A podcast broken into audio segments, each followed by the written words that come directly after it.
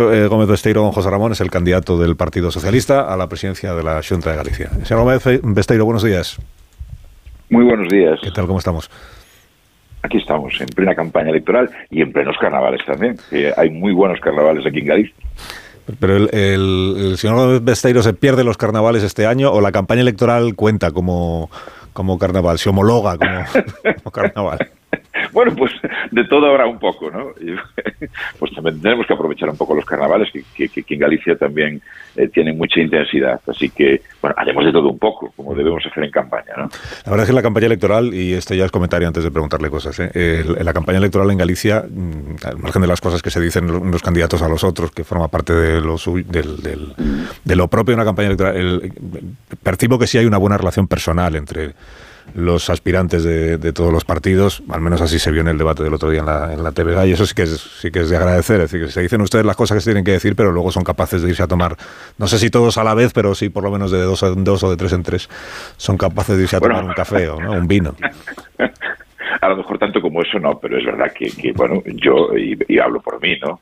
creo que yo concibo la política como bueno pues como la discusión como eh, la pasión incluso en la transmisión de lo que queremos hacer para los próximos cuatro años, pero en todo caso la política es eso, discusión y corrección. Yo la concibo como corrección y sobre todo en los tiempos que vivimos como el acordar para avanzar. Así que, bueno, esa es mi forma de entender la política y, y, así es la política en la que creo. Declara Marta Lois, que es la candidata de Sumar, hoy en el diario El País en una entrevista, que Sumar va a ser el cemento de un gobierno con el bloque y con el Partido Socialista. En el mundo dice Marta Lois que ella se ve de vicepresidenta de ese, de ese gobierno del PSOE, el bloque y Sumar. Y, ¿Y qué papel le reserva entonces a usted en ese posible gobierno tripartito?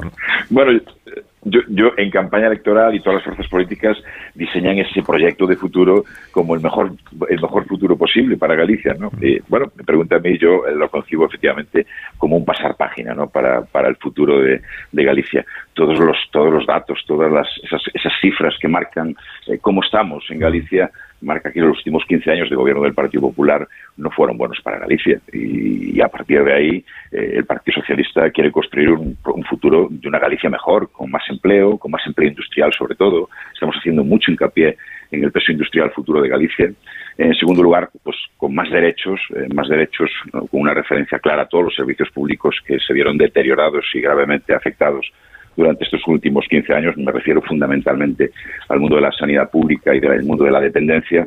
Y finalmente, pues yo lo que defiendo es esa ambición de país, esa, esa Galicia que tiene que ser protagonista en España, en esa España que surgió del 23 de julio, pues que es diferente, diversa, plural, abierta, en definitiva, esa ambición de país que no mire tanto hacia adentro, sino hacia afuera, porque yo creo que estamos en el momento de que Galicia necesita enchufarse a España y a Europa.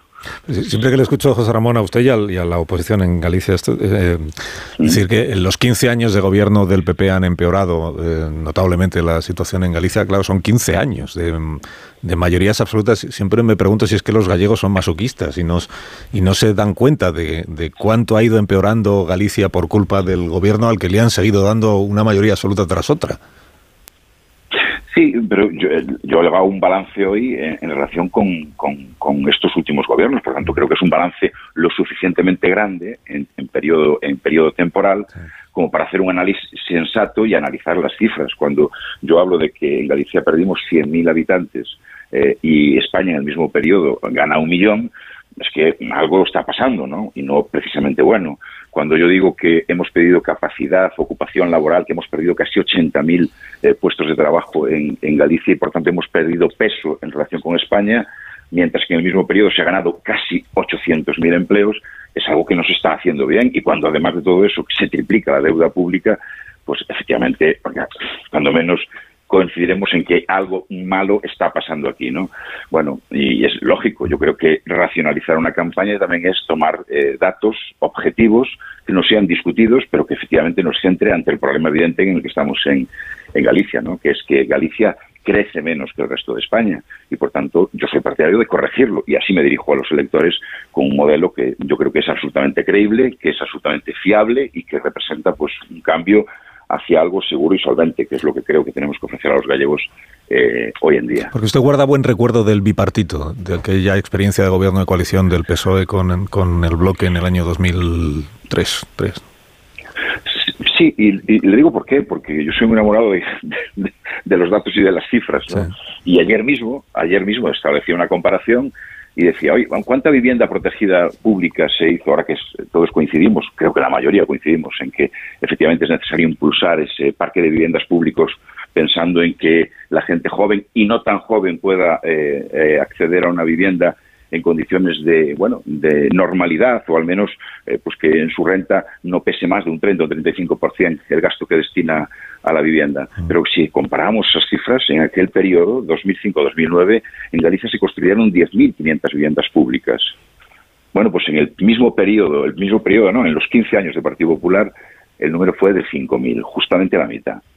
Quiero decir que son datos que revelan pues una forma de entender la política, una forma de hacer la acción política y en definitiva pues la crudeza de las propias cifras que revelan que no es lo mismo que gobiernen unos que que gobiernen otros. He dicho yo 2003 y es verdad, es 2005. 2003 fueron las catalanas de, de Pascual. Sí, 2005-2009 fue el periodo de ese gobierno. Sí, con, con el señor Pérez Touriño y el señor eh, Quintana, si no me acuerdo, si no recuerdo mal. Sí, sí, sí.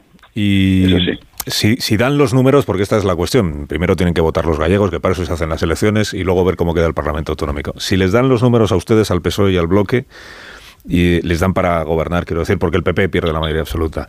Eh, se entiende que preside el gobierno de la Junta quien tiene más escaños que el otro, ¿no? El que queda por delante es el presidente, ¿o no? Bueno, se entiende eso, pero no necesariamente tiene que ser así, pero bueno, parece que lo lógico apunta a eso, ¿no?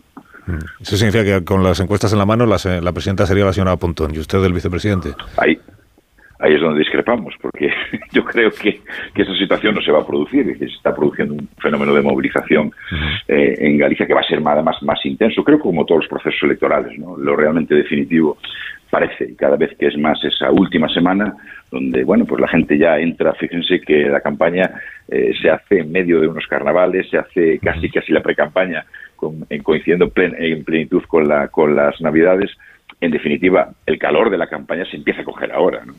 Y por tanto, eh, nosotros estamos hablando a los gallegos y ahora esperaremos el 18 de febrero cuál es la sentencia de los gallegos y las gallegas.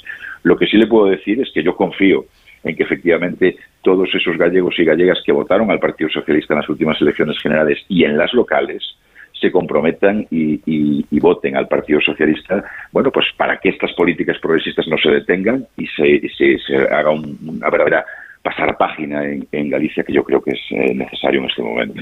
El bloque lleva como principal eh, compromiso de su programa electoral promover en el Parlamento de Galicia una propuesta o una ponencia para cambiar la relación de Galicia con el Estado español, con el resto de España, que es un nuevo estatus, una nueva relación. El bloque no es un secreto que está por la autodeterminación. El Partido Socialista entiendo que sigue estando, eh, sigue no estando por la autodeterminación. ¿Cómo, cómo se...? sigue estando... sí. No, perdona. Ah, pues eh, el Partido Socialista en el marco, está en el marco de la Constitución y en el marco del Estatuto Gallego. Y como comprenderá, ni la Constitución ni el Estatuto Gallego eh, marca la, la, autodeterminación como un fin de nuestro país y, por tanto, el Partido Socialista no está en ese camino, ni lo va a estar. Aunque tenga que pactar con el bloque nacionalista gallego para gobernar Galicia. La autodeterminación no es una condición para nosotros, es una condición absolutamente inadmisible. Por tanto, eh, eso con nosotros no va a pasar. O sea que el marco eh, lo decimos en España y también lo decimos en Galicia, no cambiamos de opinión los socialistas gallegos. Lo seguimos diciendo, el marco es la Constitución y todo lo que queda fuera de la Constitución no sirve, ni vale, ni se puede utilizar. Por tanto, eh, el, Partido Socialista no entra en esa, en esa cuestión y, por lo tanto, se aparta de cualquier deriva en, favor de la autodeterminación. Es decir, que un programa de gobierno conjunto del bloque con el Partido Socialista de Galicia debería dejar fuera la posibilidad de avanzar en el Parlamento gallego hacia la autodeterminación. Eso tendría que quedar fuera de un acuerdo de gobierno. Bueno, bueno, eso totalmente. Vamos, eso ya no entraría en negociación, ¿no? Y, dice usted que, los socialistas gallegos no cambian de opinión. Ah, no, no. Defendemos el marco constitucional y el marco estatutario en Galicia. Y por tanto, ese es nuestro marco de, referencia, donde dentro cabe todo, pero fuera no cabe nada. ¿Cabe una hacienda gallega que gestione todo lo que se recauda en Galicia o no? bueno, cabe, cabe un acuerdo con el Estado donde establezcan transferencias de acuerdo también con el acuerdo entre el gobierno eh, del Estado y el, y el gobierno autonómico, esa capacidad de cesión de tributos o de ejercer la hacienda de forma coordinada entre el Estado y las comunidades autónomas es una realidad y por tanto es posible admitir esas cuestiones. Cuestión distinta es cuestiones como otro tipo de tipo de impuestos, otro tipo de, prestaciones públicas, donde efectivamente defendemos la caja única, ¿no? Pero la, la gobernanza es esencial en estos tiempos que vivimos, la gobernanza en la, en la hacienda pública también es una realidad y por tanto es fruto de una coordinación entre dos administraciones, entre la del Estado y la de la comunidad autónoma, como debe haberla también a nivel municipal. Por tanto, en ese sentido, los marcos los marca las transferencias de competencias y los acuerdos Estado-Comunidad Autónoma. ¿Y cabe un modelo de inmersión lingüística como el que está en vigor en Cataluña, en Galicia, o no es correcto, no es conveniente? en, Galicia, en Galicia no cabrá esa inmersión. Yo creo que además lo que tenemos que luchar en Galicia en este momento es contra la pérdida de, hablantes en gallego.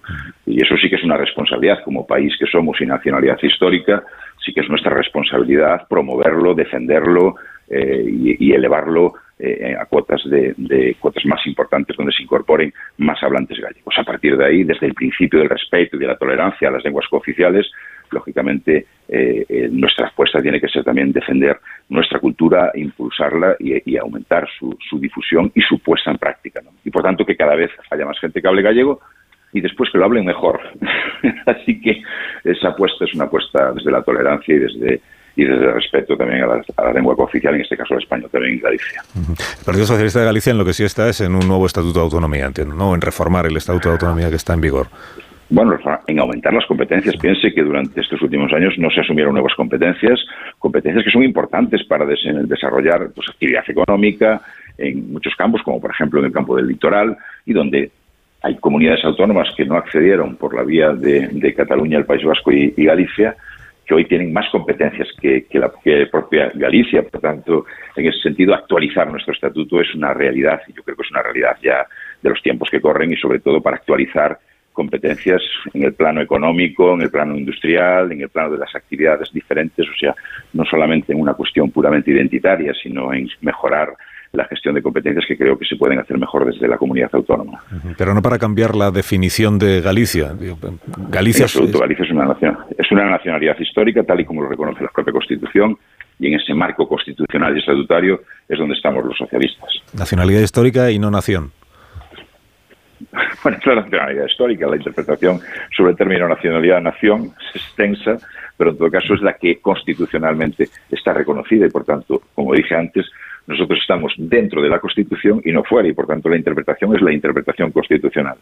No, le pregunto porque cuando el debate del estatuto, usted se acuerda del estatuto de Cataluña, al final se encontró una fórmula, que es que en el preámbulo del estatuto se dice que el Parlamento catalán ha eh, considerado que Cataluña es una nación, aunque luego en el articulado se dice que es una nacionalidad histórica y constituida como comunidad autónoma. Pues, pues, no sé si a usted le parece interesante abrir este lío en el o este debate. A mí me parece, no, a mí me parece, no, a mí me parece que está bien tal y como está. No creo que sea una de nuestras prioridades, ¿no? Yo estoy cómodo con esa definición y los socialistas en Galicia estamos cómodos. Por tanto, eh, cuando estamos cómodos y, sabemos eh, lo que hacemos, pues no, necesitamos abrir ningún tipo de debate estéril en ese sentido, ¿no? Y poco, poco fértil de cara al futuro.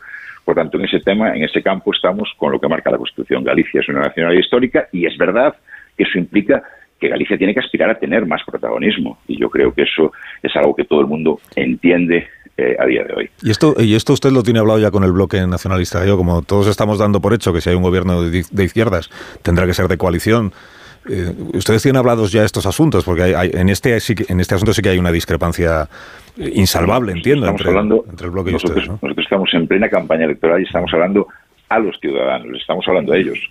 Tampoco hablamos por los ciudadanos, eso esperamos que lo hagan ellos el 18 de febrero y, por cierto, aceptando los resultados electorales como hacemos siempre los socialistas. No, nosotros no deslegitimamos los resultados porque no nos, no nos convengan o no sean favorables o tampoco presumimos de ellos cuando, cuando eh, son muy favorables. ¿no? Bueno, nosotros hoy estamos trabajando para dirigirnos a los, a los gallegos y a las gallegas con nuestra oferta electoral, con nuestro modelo, con nuestra propuesta de cambio, con esa propuesta de pasar página y obtener una mejor Galicia, una mejor versión de Galicia, y, lo demás lo decidirán los ciudadanos a partir del 18 de febrero, que para eso son los que están llamados a votar. ¿Qué le desea usted a Puigdemont? Yo le deseo felicidad a todo el mundo eh, y, por tanto no hay no hay exclusiones en ese, en ese mundo, ¿no?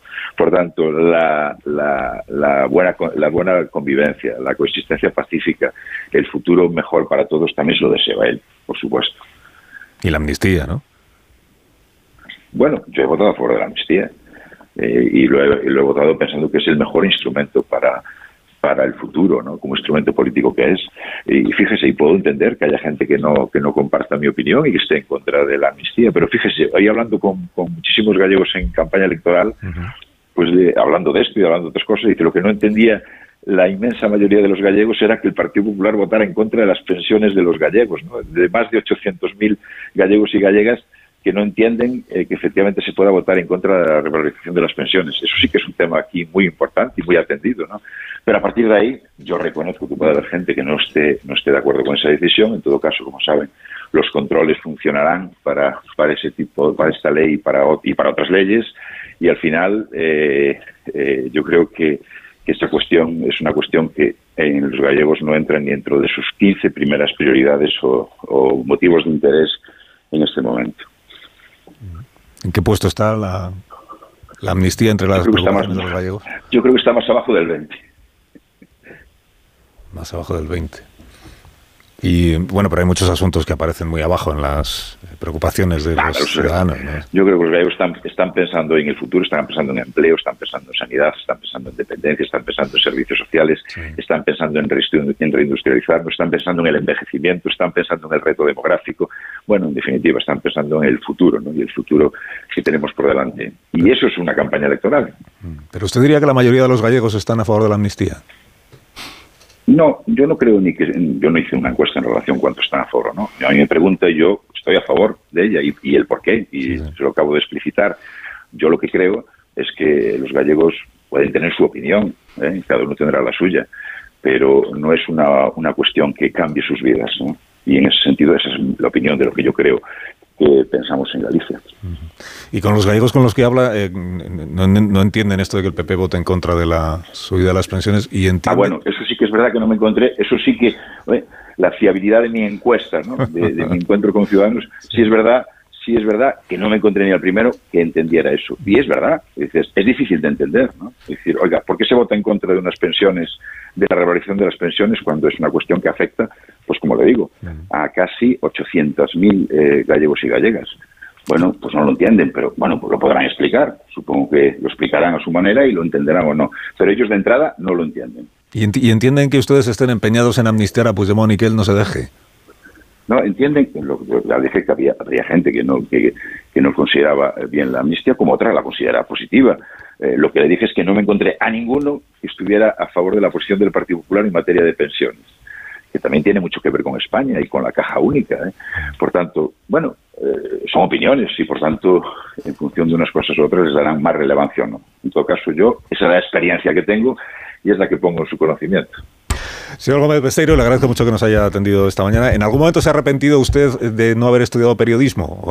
¿O, viendo, cómo pues, somos? Pues, no, no, no. Sí que lo pensé. Lo pensé. Bueno, y a lo mejor no se me, no se me daba mal. Pero, igual, en bien, casos, eh, fue, fue, fue un verdadero placer, Carlos. Lo mismo le digo. Eh, que vaya bien el resto de la campaña electoral. El domingo 18, pues contaremos en la noche electoral cómo le va a cada uno. Y luego ya, pues si usted quiere el, lunes, el lunes 19, pues hablamos y vemos cómo ha ido. Y quién va a gobernar Galicia, que es lo más importante. Sí, señor. Cuídese. de los gallegos, claro que sí. Gracias. Muchas gracias. un abrazo. Adiós, un abrazo.